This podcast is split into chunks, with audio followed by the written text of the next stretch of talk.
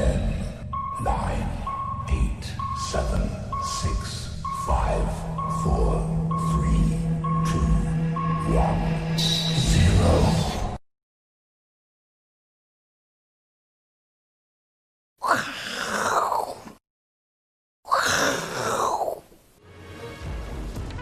欢迎收看，我是金钱豹，带您了解金钱背后的故事。我是大 K 曾焕文。首先欢迎三位现场女团嘉宾，第一位是基本面大师连千文连总，第二位是我们的好朋友幸福哥，第三位是我们的财经 V 快客 Vincent。好，我们来看到这个昨天美国股市哦，这个涨跌互见。当然呢，市场上最关注是昨天这一个 Jackson。全球这个央行年会哦，到底鲍尔说了什么呢？到底 Vincent 呢会会帮我们做一个讨论哦。不过呢，昨天美国股市哦，这个虽然道琼只有小涨，但是有一个技术面上的关键的意义哦，因为呢，它终于啊，终于进入了这一个之前往下跳空的空方缺口，所以好不容易呢，这个在科技板块都已经创新高的过程当中呢，道琼开始有机会做一个接棒。那其实鲍尔昨天谈。谈话里面呢，Vincent 有特别解读到，未来啊，可能道琼也有机会会比科技板块比较强。怎么做解读呢？持续做一个观察哦。第二个呢，今天是礼拜五，刚好呢也是摩台指的结算。台北股市今天中场是做一个下跌的情情况哦。不过呢，这个摩台结算哦，上个月七月底的结算价呢，大约在这个价位，七月三十号。所以呢，这样横盘看过去，应该是一个没有拉高也没有压力结算。不过在五五月份跟六月份的时候，其实呢都是一个拉高结算的情况，所以这个月呢没有拉高结算的话，会不会代表这一个未来啊持续往上拉高的结算呢惯性会做改变？待会呢跟幸福哥来做一个讨论。那先提醒大家哦，现在外面的天气还是很热哦，这个太阳很大。不过昨天呢是下大雨啊，今天太阳很大，所以变天气变化很快。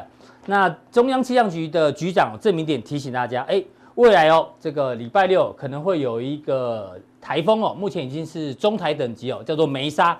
梅莎如果照它现在的路径呢，可能在礼拜一的时候呢，会非常接近台湾。那当然希望哦，不要直接直扑台湾哦，最好是像之前一样，都是擦边球经经过台湾哦，台湾的这个灾情就不会这么的一个严重。所以呢，这个台风太强了。这个不受欢迎哦，希望真的不要进来。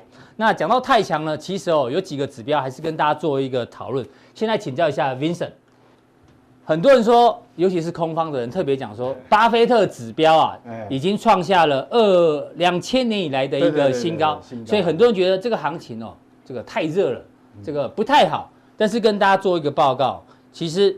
现在的时空背景跟两千年其实不太一样，不一样。因为现在呢，第一个有无限量 QE，对对对，对，史上第一次的无限量 QE，所以时间时间的跟背景不同。第二个，其实巴菲特自己啊，据我这个 Google 了一下，他也很久没有用他自己的巴菲特指标来说这个行情太热，但是很多人拿来用，我也不知道为什么。那第三个呢，巴菲特他是不是之前在他的这个报告书里面提到，他开始买 ETF？对，其实他买 ETF 呢，就是买指数。对啊，如果他自己都觉得巴菲特指标过高的话，他为什么要去买 ETF？对，这个有点矛盾。啊，所以我觉得这个指标，当然它有创新高，我们要让大家知道。但是呢，难道指标创新高就一定要拉回吗？那不一定。当然也不代表说行情会一路涨，也许未来行情的修正哦，可能不是因为这个指标，可能会有其他的黑天鹅事件等等。对对，这是我们给大家的一个分享哦。不过重点是回到这个 Jackson Hole 里面，全球央行的年会里面。鲍尔提到的几个重点哦，其实这大家都是在预预估当中啦，维持零利率，对，然后又提到新冠疫情，然后目前呢，这个还没有考虑买股票，但是我们觉得只有一个最重要最重要的重点，就是美国然后说全球经济哦，现在呢面临一个反通膨压力，哎，什么叫反通膨压力？白话文叫做就是通缩嘛。其实他就怕通缩，但是他不敢讲，不敢讲通缩这个这两个字，因为通如果鲍尔的口中讲出通缩两个字的话，完了。这个市场会非常非常的这个用利空的解读 来解释。对对对对对对。那主要是为什么反会说会有一些通缩的这个这个压力哈？主要我们看哈，因为很重要哈，就是说过去我们看景气好的时候，理论上因为在新冠病毒还没有发生以前，其实失业率是历史新低。嗯。但是也。那个通膨率也没有上来，啊，也没有起来。对，所以那现在现在的话，失业率现在升高，当然他会其实会有他担心会有通缩啦，嗯，这个是很合理。是。那我我们讲说哈，接下来昨天整个它的这个原稿，我们如果仔细看完哈，嗯，它大概就是两个重点，两个重点，哎，我们直接跟跟各位投资人报告重点，就是说它主要的其实结论就是说，就业未来未来一段时间就就业优先，嗯，然后通膨放次要，嗯，好，那为什么会这样子呢？我们看哦，其实这两个主轴就是说。它未来的政策，不管是货币政策或是美国的一些财政政策，嗯，它都是要全力冲刺就业，希望大家有工作。对，然后呢，它次要呃通膨放次要，就是说它可以忍受稍微高一点的通膨，但是不是很高，嗯，好，但是它可以忍受短时间高一点。那为什么会这样呢？因为哈，FED 昨天其实谈了那么长哦，它它主要他认为说，强劲的就业市场并不一定会带来通膨。其实我们从二零零八年到新冠病毒发生以前，事实上已经证明了，对，整整十年的时间，美国的失业率创新低，对，但就是没有通膨，就是没有通膨啊。然后那个那个那个我们讲 CPI 哦，要把它推到二以上，几乎哈，如果说一年十二个月，大概有超过一半其实都是不合格，都是都在二以下，对对对，甚至更低。对，所以说这样来讲的话，它会有个缺点，为什么？因为民众跟企业的消费投资会缩掉。嗯哼，因为我们讲说哈。我我们讲消费习惯是这样，假设像消费型电子，如果你认为下个月买会比这个月买更便宜，那你那就我就等啊，那你这个月不不会买，不会买了，对对，所以这个会影响影响到消费，也会影响到企业的投资。好，那全力冲刺就业，那未来哈，等下后面我们讲说会造成诶资本市场怎么样或资金怎么挪移，这个都跟我们投资都都有影响。好，那稍微忍受高通膨，它主要是强调说经济不景气的时候通膨低于二，但是经济好转时，其实也没有超过二嘛。就我们刚讲哈，对，显示未来什么最重要是这一句，FED 的货币政策将允许未来通膨温和的超过二。嗯，如果说你嫌这一句太长，没关系，你你就这样想哈。反过来讲就是说，假设哈通膨现在已经超过二，哪一年看到二，你放心，它会继续宽松，意思就是这样子，就是即使你真的看到。通膨来到二了，它还是不会升息的。它意思就是说还是会宽松。嗯，好，那这样接下来这会怎么影响？我们先看昨天市场怎么怎么反应。因为事实上我昨天晚上就一直在等，说到底，因为公债其实之前已经领先有回档了啦。对。那我一直在等，说它会不会因为这样宣布以后，它会不会利空出尽？结果没有，它最后还是收低，还是。这个是公债的价格。对，这是公债价格。呃，这是公债价格，这是十年期公债。那这个是三十年期公债，那我们当然有肉眼看了三十年公债，因为你期间越长，对这个敏感度很大，越越大，对它是反应幅度很大。那现在最后这一根是现在电子盘，就早上我去截这个图的时候，电子盘，嗯、所以代表说事实上它不止没有利空出尽哦，嗯，代表这个未来哦，在债券市场影响哈，会影响到整个资金移动啊。那怎么影响？我们再接下去看，因为资金移动哈。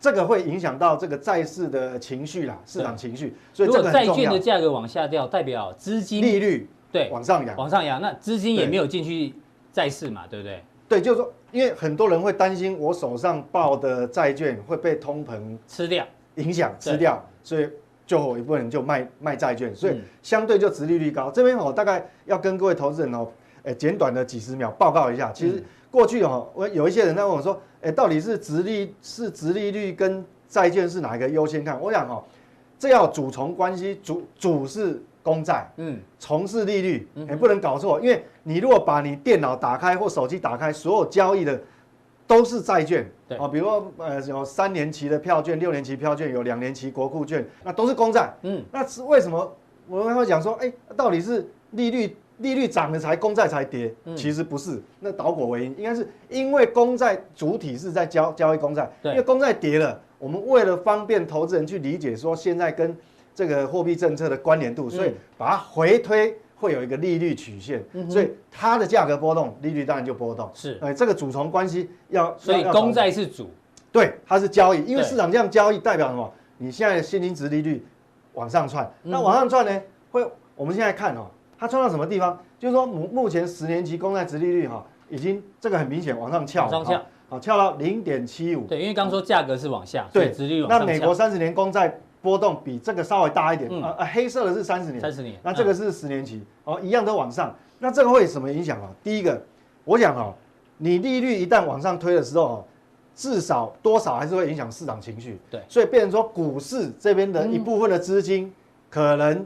风险偏好比较低的，他会开始获利了结。对，就在未来一段时间，会买一点公债，会进进驻呃这个公债市场。市场哦、所以这样来看的话，呃，我们大胆的研判就是说，从下礼拜开始呢，因为这个是事实嘛，我们要尊重，嗯、所以下礼拜开始变美股的这个压力，嗯，哦，会大一点哦。对，陷入整理的压力比过去就增加了。嗯哼，因为资金从股市有部分。对一部分，但不是全部。比较保守的人会挪，会把。对对对，因为这个就是利率的影响。那接下来看就，就我们刚刚讲，他现在全力冲刺就业嘛。对。第一个就是说，我要全是全力这个冲刺就业。那我们看哦，目前为止新公布的这个失业，呃，连续失业救济金人数，我们看这个红色曲线，因为我们常在帮投资人追踪这个，实际上它没有掉下来。嗯。这没有掉下来，等于说它降下来太缓。那我们如果看新申请的。嗯，这个美国初次申请就业生蓝色的部分，对，它也也没有降不下来，对，好，所以因为这个降不下来，那你拖久，但这也一样降不下来，这个是第一次第一次申请的啊，这个是连续的。那其实我们代表我们知道，其实 FED 现在最 care 的最 care 的是这件事情。这个有大概还有一千五百万人对，很恐怖。这个一千四百多万，当初还没有疫情爆发前哦，事实上大概只有一百七十万左右。嗯哼，所以你看落差多大，好。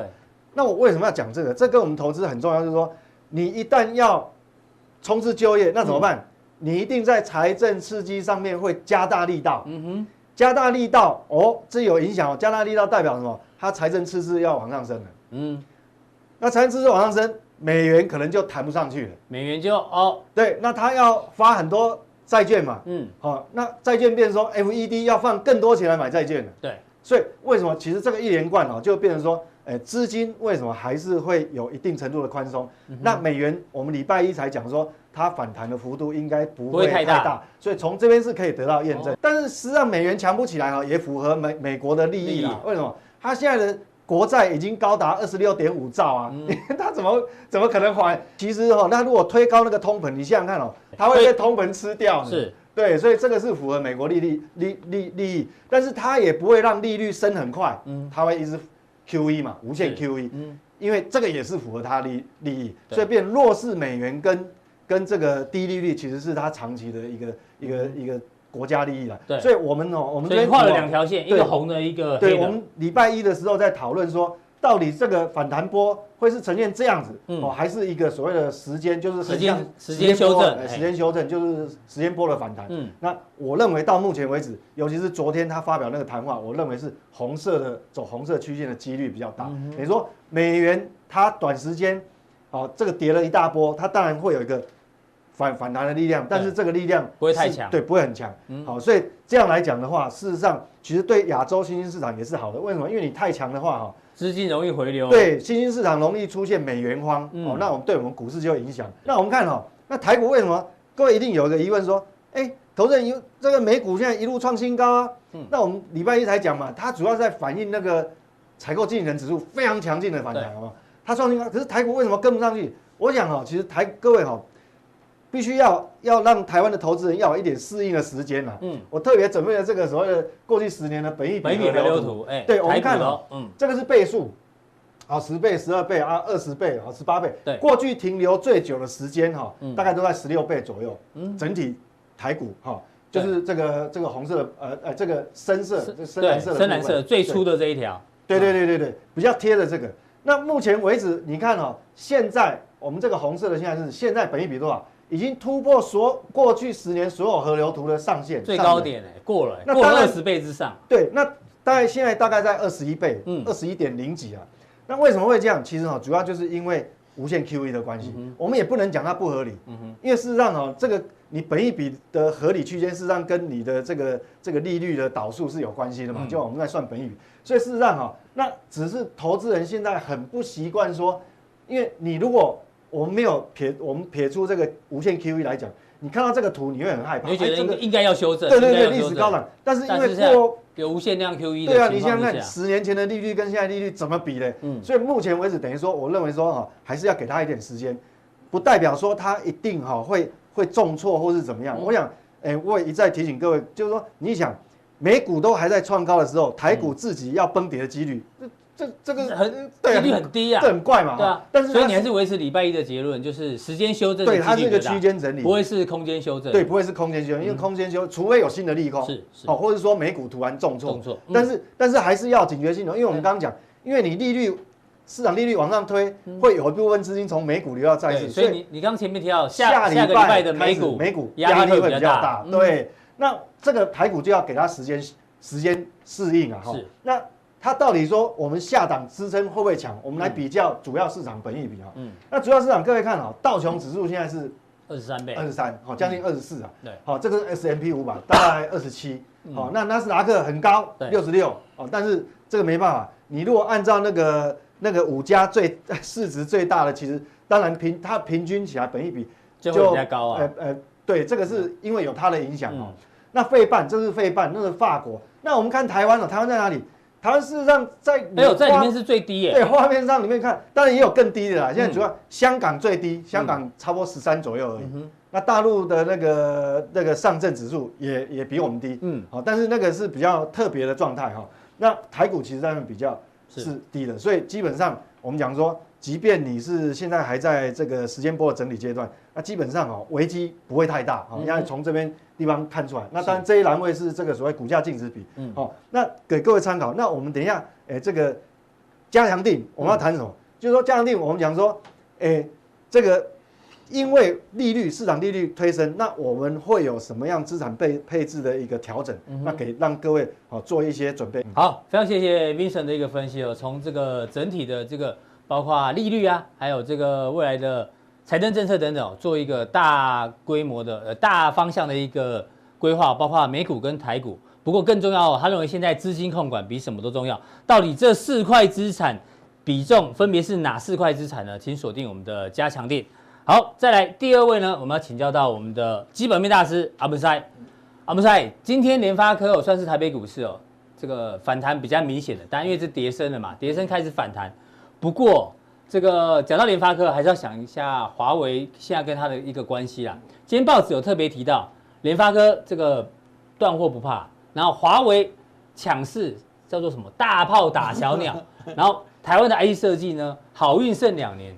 待会你可以帮我们解释，你到底认不认同这个？那讲到这个呢，哎，你知道大炮打小鸟，这个是我们高普考的一个题目。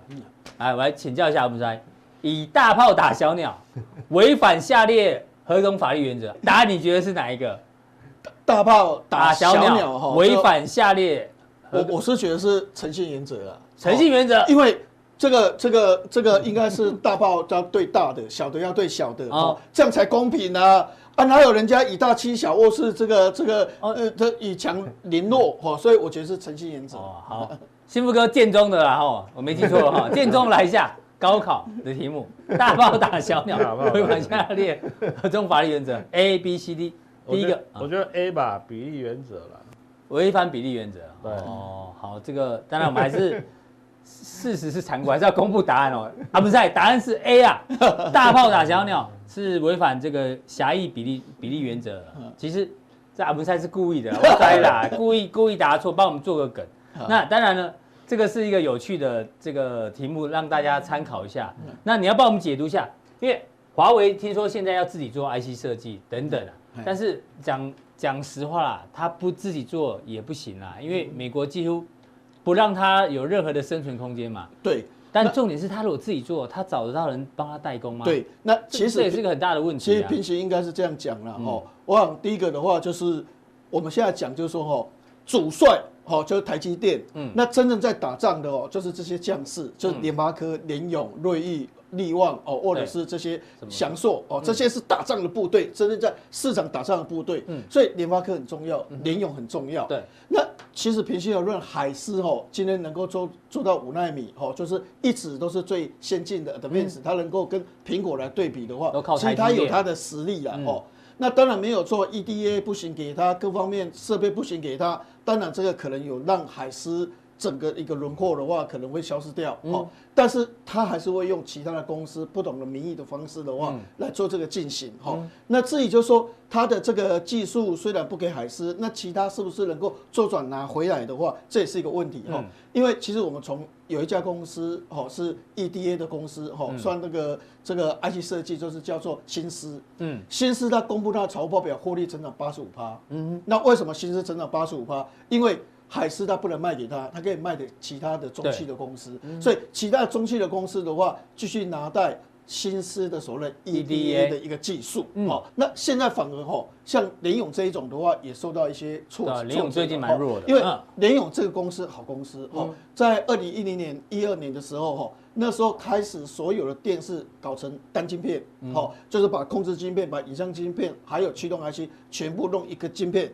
那时候他做最好，嗯，所以那时候韩国的电视、LG、三星全部都是用联咏，联华联咏就大胜，嗯。那后来因为手机的话，全萤幕的话，就是必须要从驱动 IC 跟触控 IC 合成一颗，对。那敦泰是最前面的，还有瑞典一个 FPC 都是最前面的哦。那些和新思也是最前面的，那尤其是新思最大，敦泰是在前面，联咏是在后面跑，但联咏一下就突破他们，而且占最大的市场。所以这间公司重厉害，重厉害。对，原本是非常好的一家公司啊。但是为什么会从三百三十块把它砍到两百七十五块？哈，你看这个获利的部分的话，哈，明年的话，哈，从十八点九五降到十七点四，哈，然后二零二二年从二十一点一六降到十九点二七，哈，这个降下来的话，我想第一个重点就是哈，因为今年年底 iPhone 没有游戏，嗯，就是说等于就是说 AMOLED，那这些的东西的话，哈，发现整个旗舰机的市占率的话，哈，在下降。那华为的话。一般过去你看哦，它在这个二零一八年它出货量是二点四亿只，嗯，二零一九年的话，它大概原则上的话，不就是说去年是二点四，今年大概一点九，但明年的话，它可能就是三千到五千万只，那个下降的速度非常快，嗯，那你想想看，它以前拿华为那么多订单，对，那有些人就说小米会起来啊，OPPO 会起来，vivo 会起来哈，后来发现就说会起来。还是没办法把它所有的这个部分把它吃下来。我，就是华为受到，呃，这个联咏受到华为订单的流失部分，其他的手机厂没办法帮他弥补，就对。对对对对，所以 AMOLED 的这个 IC 之前估计的很好。那现在原则上的话都往下修，好，所以这个的话，我觉得打仗的部队的话，确实有受到一些影响。所以联咏还是比较。那我们就看那个队长的部分哈。对啊。这个这个日系外资既然说台积电有库存的问题，对，那这段时这段时间我们就说哇，台积电你看，比如说它五纳米，哦，它也讲的差不多，而且它现在往三纳米、二纳米走。其实台积电跟所谓的三星的技术是差很远，越差越远哦，所以它独占优势，那又搞。二奈米又搞三 D IC，都是好消息。对，但是为什么会现在大和证券的问题？对，他就跟他讲，就是说哦，一般库存的周转天数，健康是在六十到六十五天。好，一般可能会高一点就会下来，高一点就会下来啊，这就是一个 cycle。嗯，那现在有个问题就是说，有可能是八十五天。那我就在想这个哈，会不会是真的？然后我就去查一个，对，费半，嗯，费半的这个。这个半导体的库存，哦，大概是以前的话，大概是在第一季、第二季，大概是在一百一十天左右。一百一十天。现在一百二十天以上哦，甚至看起来是一百三十天，因为它没有写，但是那个图对照的话，一百三十天。所以费半的半库存有在半导体的库存也是增加上去，增加上去。所以变成说，它回过来的推估台积电这边的库存的东西的话，哈，其实这个应该是属于 IC 设计跟跟所谓的这个制造合起来的。这个晶片的库存，对，所以现阶段就会有一个问题，就是说，因为所谓的八十五八十五天是什么？二零一七年的高峰也是八十五天，二零零八年的高峰也是八十五天，所以这个八十五天的水准，一般来讲是偏高，偏高是属于比较高的水准。是，所以这个确实使得那个队长，哇，这个项羽啊、刘邦啊，哈，也受伤了。所以阿文山也蛮比较认同这个呃大和大和证券的看法嘛。当然，大和之前的研究报比较悲观啊。我们都知道哦，只要看到麦格里，一般比较悲观。但是如果你看到所谓的这个里昂证券，一定很乐观。啊，大和一般来讲哦，都是悲观，都是悲观，都是悲观。所以也不用太紧张，是，因为他本来就是悲观主义者啊。对对，他比较悲观。啊，野村哦比较持平。哦，野村我认为他比较持平。我们不能说他是鸡蛋里挑骨头，但是他就是那种，对对，那种个性，个性，每个每个每个这个证券的那个那个写的那个研究员哦，个性。都不太一样哈，是。那所以现阶段我们看台积电，那其实我觉得说哈，面板的部分哦，所以我觉得，所以台积电那个你认为也是要稍微留意一下要库存的留意一下问题。对对，因为现阶段的话，就是九月十五号之后的话，哈，华为就不再进货了嘛，就不能出货了嘛。对，所以这个库存的问题的话，就是一个观察的一个重心所在。好，那昨天最热的面板，对面板那个群创的量弄得非常大，一百多万张啊，历史天量。那为什么就说今年年底这个？iPhone 的面板哈的手机都是 AMOLED，没有 LCD 了。嗯，那那变成说韩国就不生产 LCD 了。对，因为我把所有厂房我都要把它移到 AMOLED 去了嘛。哦。所以自然而然它退出，它的怎样哎，它的这个产量就会减少。嗯。啊，加上本来第三季、第四季就是旺季嘛，年底还是这个旺季嘛。对。至少还是一个旺季。会促销啊。所以补库存。嗯，所以你看八月份哦，三十二寸涨十三趴，嗯，报价，然后大概六十五寸的话涨八趴，就越增了哈，越涨哈，是，所以面板是因为这样哈，就涨十三个 percent，哈，五十五寸的话是涨八个 percent，哈，所以其实它这样看起来的话是比较健康的哈。那过去的话，你看哦，这个二零二零年估是。这个供给需求的话是十二点九左右，嗯，好，那二零二一年是九点三，对，但现在就供给大于需求的比例，对对，供过于求，供过于求，好，嗯，然后现在缩到十，本来是十二点九，对，降了一点，缩到十，那本来九点三降到了八点五，所以它是好的，所以。那我可以说是短多，短多，短多而已嘛。所以友达跟群创的话，原则上的话，第三季应该会转亏为转亏为盈。所以短线的话还有一点机会。短线还有机会。爆量，但是爆量是很多人就说啊，将股票 K 都爱背啊，哦，跑来跑去，哈。但是原则上的话，也是一个换手量，哦，因为它的基本面却比较好。等台积电、联发科、联咏这些在蒙难的时候的话，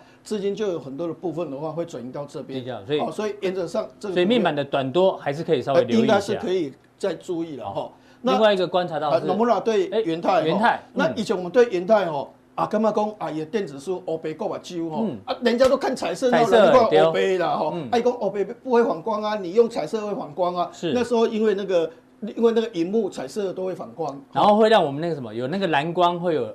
会让眼睛不太好嘛，对不对？对对对对黑黑白就没有这个问题。对对对，但是但是后来是卖的很差，电子书一直往下。欧贝够啊，就谁会去看欧贝？最后他开始就发展彩色电子纸，嗯，哎，也用在用在电子标签啊。好啊，有时候你去那个什么这个摩斯汉堡，或者是去这个所谓的汉堡王上面那个荧幕的话，哎，电子标签都是用它的啊。现在第二代出来的话，可能稍微比较好一点哈。对，那这种股票的话，一般来讲哦，它的空间不会太大。嗯哼，好。但是问题就是说，这种股票它有技术存在，也就是说，因为这一方面它是老大，只有他在做，所以股票市场有时候看，所以它不是我们昨天讲那种大树，但是呢，它是小而美，对，小而美，因为没有人没有太多的竞争对手，对，就好像以前哦，台积电大家都看它本益比就十五倍，嗯，那为什么会看这样？十五倍、十六倍？因为就会认为就是说，哎，就大间公司要大的哦，人家鸿海就是这样嘛，哦，就十五倍很好了，但后来你发现哦，它赚三千五百亿，嗯，但它的折旧有三千五百亿，嗯哼。其实它是赚七千亿哦，是因为要先进设备哦，对，不然的话就是赚七千亿的公司哦，所以它本益比就往上二十倍到二十五倍。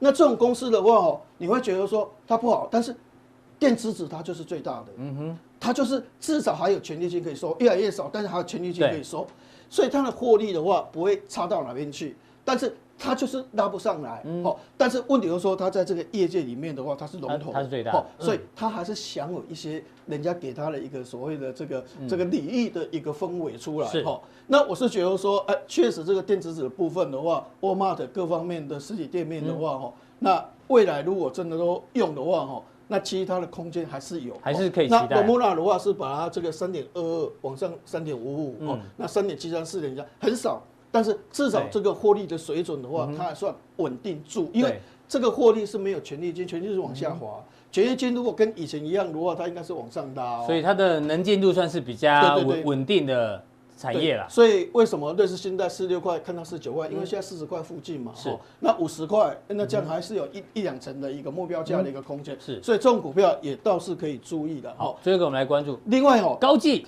高技最近很红哎，高技。对。因为哦，一般来讲，我们先不讲这个资料中心云端的部分，我们现在讲车用，就是说它就是有接到订单。嗯，那车用部分哦，以前一个用一到三个板子，现在车用都是能源能源车，对，电动车啊，特斯拉，我们不是一直在讲 Tesla 吗？哈，那你看 Tesla 现在，你看今年赚三块，嗯，好，可能明年赚十一块。现在有人这个这个独立的这个投资这这个投资专家的话，已经夸大八十块美金嘛了，二零大概跳到这么高，哦、对呀、啊，啊，所以原则上就是这个新能源车就是一个趋势。嗯、那新能源车跟原来的车子用的印刷电路板本来一到三片，现在用到九片，嗯，所以这个趋势的话，那有些人都说为什么俊鹏啊什么那那些都说有些你要得到订单，就是说同样都获得这个受惠，是。有获得订单在实质啊，嗯、然后啊。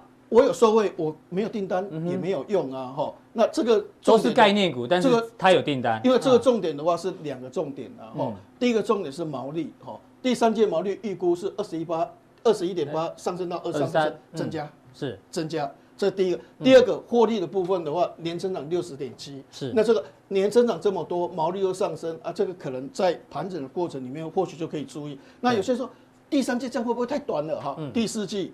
季成长七点六，哎，继续成长，年增长十点七，哎，因为已经创新高了，啊，再稳定成长，然后毛利二三点七就比这个二三高，对，又高一点，然后获利是年增长九十五%，是超过一块钱，这个是历史新高，有机会挑战历史。啊，所以整理的过程里面，或许我们可以去注意一些股价不是那么高，但是未来的营收可能会创历史新高，这类型族群就是我们观察的重点。好，非常谢谢阿文师带来相关的个股，让大家做一个参考。对，待会加强定的时候，对，因为生技生技太热了啦，对啊，大家都觉得生技是个本梦比，但是我们等一下也来谈谈，就是说这生技还是有它的这个本梦比哦。你不要看那个那个唐伯虎说，你不要认我太疯傻，只是你不认识我啊，你不知道我有什么故事啊。对，我们再来谈谈唐伯虎装疯的一个故事。好，非常谢谢阿文师哦，待会呢。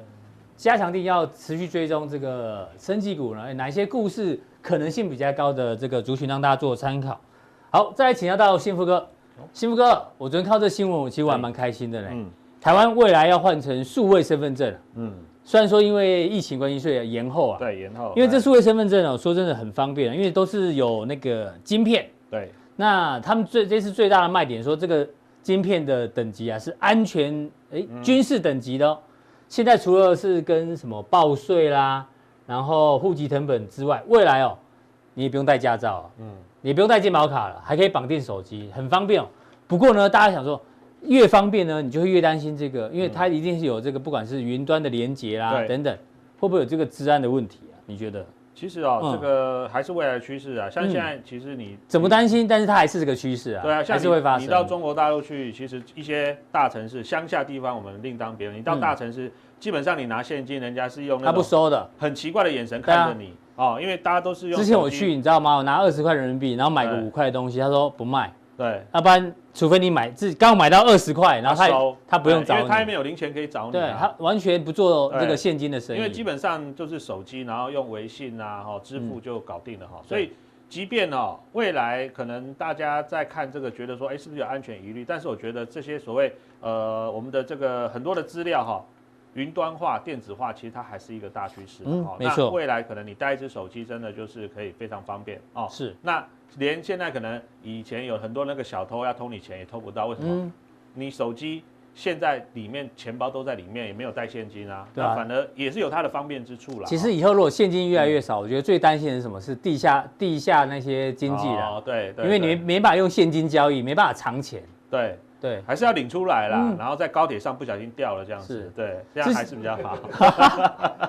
之前啊，这你讲不是我讲 啊。那其实哦，这个讲到未来这些资料上传之后，其实大家可以发现哦，越来越方便之后，其实云端的这个概念也会慢慢开始起来啊。嗯、哼像最近这两天有个新闻，呃，美国道琼指数呢要在八月三十一号，就是下礼拜一呢要做一次成分股的一个大调整啊，里面剔除了三档个股，然后新增了三家新的公司。那其中呢？这个百年历史的啊，在埃克森美孚，这是一家非常大的石油公司。它在道琼其实已经，呃，有超过一百年的历史。你看这么历史悠久的公司，居然被剔除掉了，哦，剔除掉了。那也代表一个新的世代呢，旧时代的被呃剔除，然后新时代开始。是。然后呢，新时代呢是一家叫 Salesforce 的。Salesforce 被对对对，那纳入。这家其实做的就是有关于这个所谓的云端的部分，就刚刚我们讲的这个未来要焕发新的趋势，对。那其实它上调了全年的财测之后，其实哦，股价呢这两天的表现非常好，除了被纳入道琼的成分股之外，还有它财报也不错，还连涨两天呢。对，呃，前天公告的时候就是呃纳入道琼，然后又公布了它的那个财报非常好，嗯，所以它那一天呢是大涨了二十六趴。对，哦。那大涨之后呢？昨天收盘，哎，还继续再涨一点，继续涨。那其实除了这个所谓这一家这个 Salesforce 之外呢，其实我帮大家找了一家哈，另外呢有一家叫 Anaplay 啊，这个也是做这个云端大数据相关的。你看哦，是几乎都是一模一样，都是那一天跳空大涨哦，然后昨天呢收盘还涨了有六个 percent。那其实啊，如果说大家还印象深刻的话哈，其实大家可以回头去查一下。苹果呢是在二零一五年的三月被纳入道琼的成分股，嗯，当时呢苹果的股价大概在一百二到一百三，现在图呃苹果的股价五百块啊，对啊五百多块嘛，嗯、也就是说呢，你被纳入一个道琼这成分股之后，代表呢是一个新的时代的开启。对，哦、我记得 Nike 那时候被纳入之后。嗯这个股价也开始一路一路飙啊。对，嗯，也就是说呢，其实纳入道琼，因为道琼呢，always 是只有三十档，它不会说啊一下子啊你你也要来啊，这是三十二、三十五、四十五十一直无限增加，没有，是。你要进来，它一定要把旧的踢掉，所以能够进到道琼成分，一个萝卜一个坑，对，代表呢这个产业的趋势，云端大数据这个趋势呢，正式的进入了世人的目光。哦，我觉得这个其实是一个非常重要的产业趋势，也在这边先跟大家来做个报告。对，然后我们再往下看哈。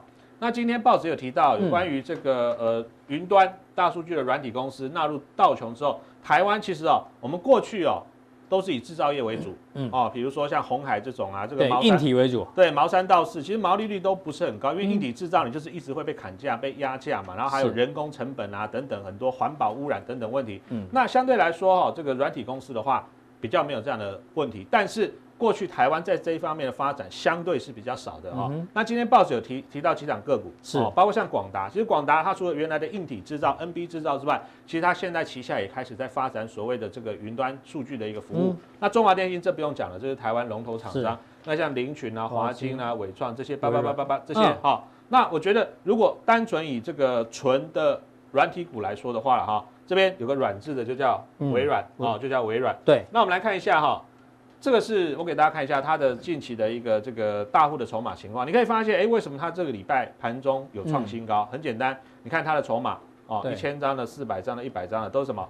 同步增加，同步增加。然后这边也是一样，你看同步增加啊，横盘整理完，砰一下就就涨了一段。对，那中间当然筹码不好，它就就拉回。不过是财报它开始这边开始涨，主要是因为反映财报的部分。哦，财报我们直接看一下。好，你可以发现呢，这是它的。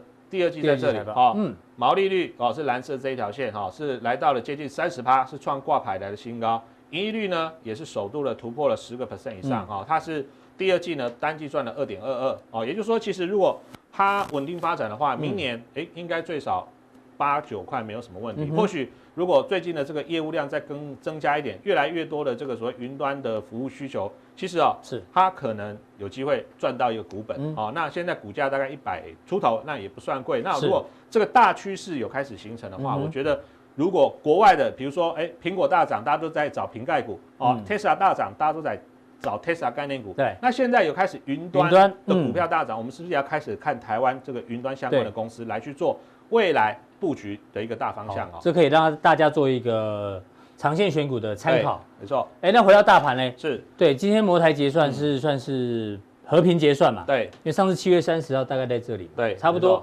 但之前两次都是拉高结算。我觉得今天这个盘呢，蛮有趣的哈，就是说其实最近大盘就是上上下下了哈，就跟爱情一样哈，就是一下浓烈，一下可能两个人会吵架哈，也像天气一样，对，下大雨跟出太阳。对，嗯，那。其实啊，大家可以发现哦，现在这个位置大概就是从三月就是疫情的低点啊开始到现在的一个大量区。对，那这个大量区呢，最近其实外资的态度就一直反反复复了哈，一下子买超，一下卖超，一下买超，比较没有明显的方向。但是融资对融资比较明显哈，最近融资真的比较快一点。那融资我们常常讲说它是一个所谓的散户的浮额，所以它是一个属于比较不安定的筹码，所以相对来说。你可能只要一追高，像你昨天去追那个大涨的友达群创，你今天如果是做短线的哈，嗯、今天马上你就哎好像不太好做哦，嗯、哦没有赚钱哈。对，道理是一样，因为最近它就是一个震荡盘，这是第一个啊，就是说目前大盘呢可能就是维持在一个高档来去做一个震荡。嗯，再来给大家看一下哈，这个是外资期货的部分哈，对其实它最近大概就是在三万口左右的多单，对，没有像前一阵子哦。这边大概都还有这个四万口以上，哦，它最近期货的多单也稍微有点降，但是没有出现大幅的减少，嗯、也就是说，其实在这个位置都一直维持在那个水位一阵子。对对对对，所以其实我觉得它在跟现货之间去做一个套利，有时候急涨哦，它期货就减多单，或者说呢，嗯、突然这个急跌的时候，对美股突然大涨的时候，它又开始做回补哦，所以其实现阶段的操作，它也是认为是区间的一个套利为主，并没有说很明显的一个方向出来哈，所以这是一个。那另外呢？我给大家看一张图哈，其实这张图我们上次来有跟大家讲过哈。那评评价大盘有很多方法，不管你用呃本益比、股净比也好。那我今天这张图是用用股净比。嗯。那红色这一条线呢是所谓的股价净值比哈。那其实大家可以发现，每次股价净值比只要接近二的时候，其实可能大盘都会出现震荡。嗯。啊，或者说像这里哦，到二有时候它会稍微超过一点。对。也是在相对一个震荡的高档区哦。是。那现在也是一样哈，来到二了。哦，来到二了。那现在大盘在一万三，也就是说，其实在这个位置上，本来大盘呢，它就属于什么历史统计经验的一个相对估值比较高的位置。对，那估值比较高，不是说马上就升，你看这边它还冲到了二点三。对，哦，这边还是往上走，而是代表说，在这个位置上呢，它一定会什么开始震荡加剧。所以我觉得目前的操作上了哈，我简单给大家下个结论。好，哦，第一个一万三这边呢还是有压，就是我刚刚讲两倍的股价净值比。嗯，在第二个。指数高档震荡的过程里面，是以个股的表现为，因为其实哦，之前的主流，比如说像 IC 设计，它已经退位了，现在有新的主流浮上来，PCB 也在休息。对，之前大涨的热门的，现在都在休息，反而是其他哦，这个之前相对还没有涨的个股在领涨。是。再来的话呢，我觉得最近法人大户的一个买盘。其实非常重要，就是说你要找这种筹码集中度比较好的，对，然后找第三季跟下半年产业前景相对比较乐观的。是。另外呢，我觉得重点哦，这很重要。对，持股的比例，因为毕竟哦，这一波资金控管八千五涨到这个一万三了嘛，哈，其实也涨了四千多点，啊，所以说其实你在这里呢，持股也不要一下拉太高，特别特别是不要融资满仓，对，哦，因为大家有一个。莫名其妙的感觉就是说呢，每次有股票大涨之后呢，嗯、可能到了陌生段会有越来越多的人想要进来，因为你看到你隔壁的老王也赚钱，看到隔壁的老李也赚钱，嗯、你会觉得说怎么大家都在股票赚钱，就我没赚到，到最后呢，你也会心痒痒的想要跳进来。嗯、但是这时候，OK，你买现股就好、嗯、哦，不要说又融资买满哦，这个其实是有点风险。是。再来的话呢，就是观察上半年的财报，因为都已经公布了嘛。对。从基本面着手。对，因为其实最近很多个股，如果大家仔细看，都是在涨什么？之前股价位阶相对低，但是呢，出来第二季财报优于市场预期的，其实反而是这种类股的话，在最近呢这些大盘震荡过程里面，它有逆势突围，所以还是要先从这个基本面财报的部分呢，去找一些数字比较好的公司哦。好，非常谢谢这个幸福哥的一个分享哦。重点就是第四点，行情呢，就像刚前面 Vincent 也讲过，不是每天都要大涨或每天都要大跌，很多时间其实它是在一个横盘整理。横盘整理过程当中呢，资金控管啊非常非常的重要，还有这个资金比重的一个配置。那我们今天的普通錠到这边，大家记得按赞、订阅、加分享哦。待会更重要的加强錠马上为您送上。